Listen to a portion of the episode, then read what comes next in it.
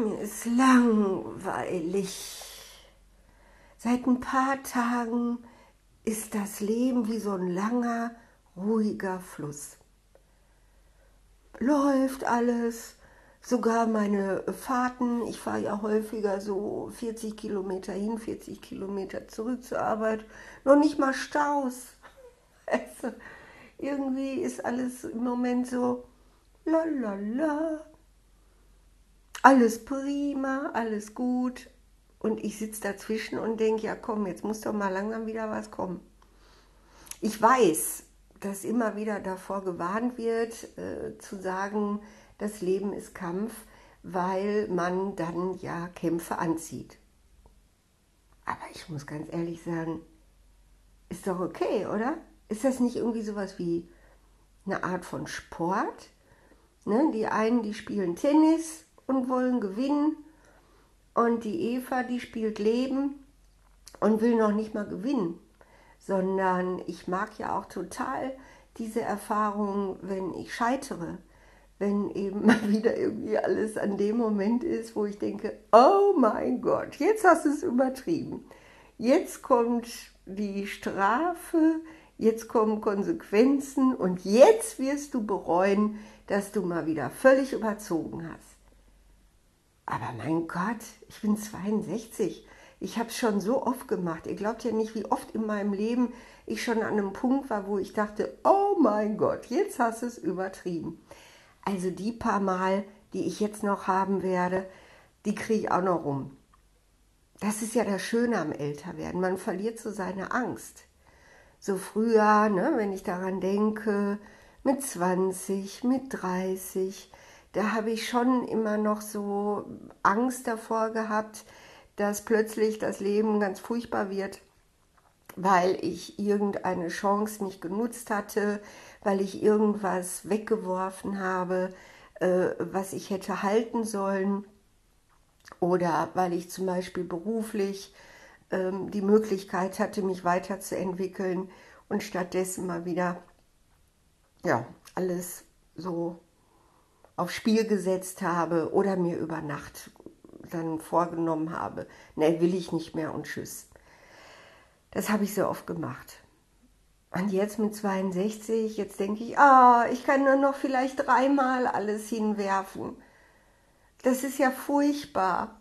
Diese wunderbaren heiligen Momente, wo man vor dem Nichts steht, so wie Achim Reichel mal gesungen hat, ey Spieler, ne, erst wenn du alles verloren hast, bist du frei.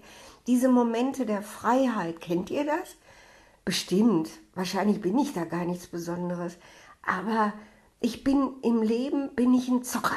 Ich bin ein Lebenszocker. Ich zocke nicht mit, mit Poker oder so, habe ich überhaupt keine Lust. Das langweilt mich zu Tode. Ich mache auch keine Online-Games oder so. Dann habe ich immer das Gefühl, ich verschwende nur meine Zeit.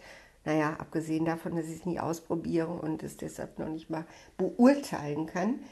Aber dieses mit dem Leben zocken, wirklich zu sagen, das Leben ist Kampf, diese Kicks, wirklich zu sagen, okay, mal gucken, wie weit ich gehen kann. Mal gucken, ob das Leben mich bezwingt oder ich das Leben. Die sind so wunder, wunder, wunderschön. Das sind ja auch die Arten von Filmen und Serien, die ich so gerne gucke. Es ist echt so, dass ich schon seit langer Zeit jeden Abend mir irgendwas suche. Im Moment ist es Supernatural, das hatte mir ein Coach empfohlen. Ich bin jetzt bei Staffel 9 und bin richtig, richtig begeistert davon. Das entspricht mir absolut vom Wertesystem her, von dem, was es an an Naivität eben auch in sich trägt und an Überzeugung. Aber das sind so die Sachen, die ich gerne mag. Helden, die dann immer wieder scheitern, in Krisen geraten, sich dann aufrappeln, dann wieder irgendwie ins nächste Level, Lebenslevel ziehen und, und die Welt wieder neu betrachten und wie so ein Kind erstmal das wieder alles sich, sich erkunden müssen, was dieses neue Level jetzt bietet und wie sie sich da äh, benehmen müssen. Und manchmal bin ich schon traurig, dass ich nicht mehr so viele Level schaffen kann, weil ähm, Zum Beispiel das, was ich ja jetzt gerade mache, diese wunder, wunderschöne Zeit, wo ich mit Menschen Einzelcoaching machen darf, die ich bewundere, die für mich was ganz Besonderes sind, weil sie zum großen Teil den Weg der Machtlosigkeit gewählt haben. Auch wenn Sie mir jetzt sagen würden, Eva, das ist nicht gewählt, das ist richtig scheiße, wenn man Depressionen hat, da ist nichts gewählt. Aber dann denke ich heimlich, doch, das hast du gemacht, weil du gefühlvoll bist, weil du lieb bist, weil du eben einfach es nicht aushalten würdest, andere für dich einzusetzen. Und deshalb hast du es auf deine Weise gewählt. Ja, und das ist eine große Ehre für mich und äh, wunder, wunderschön.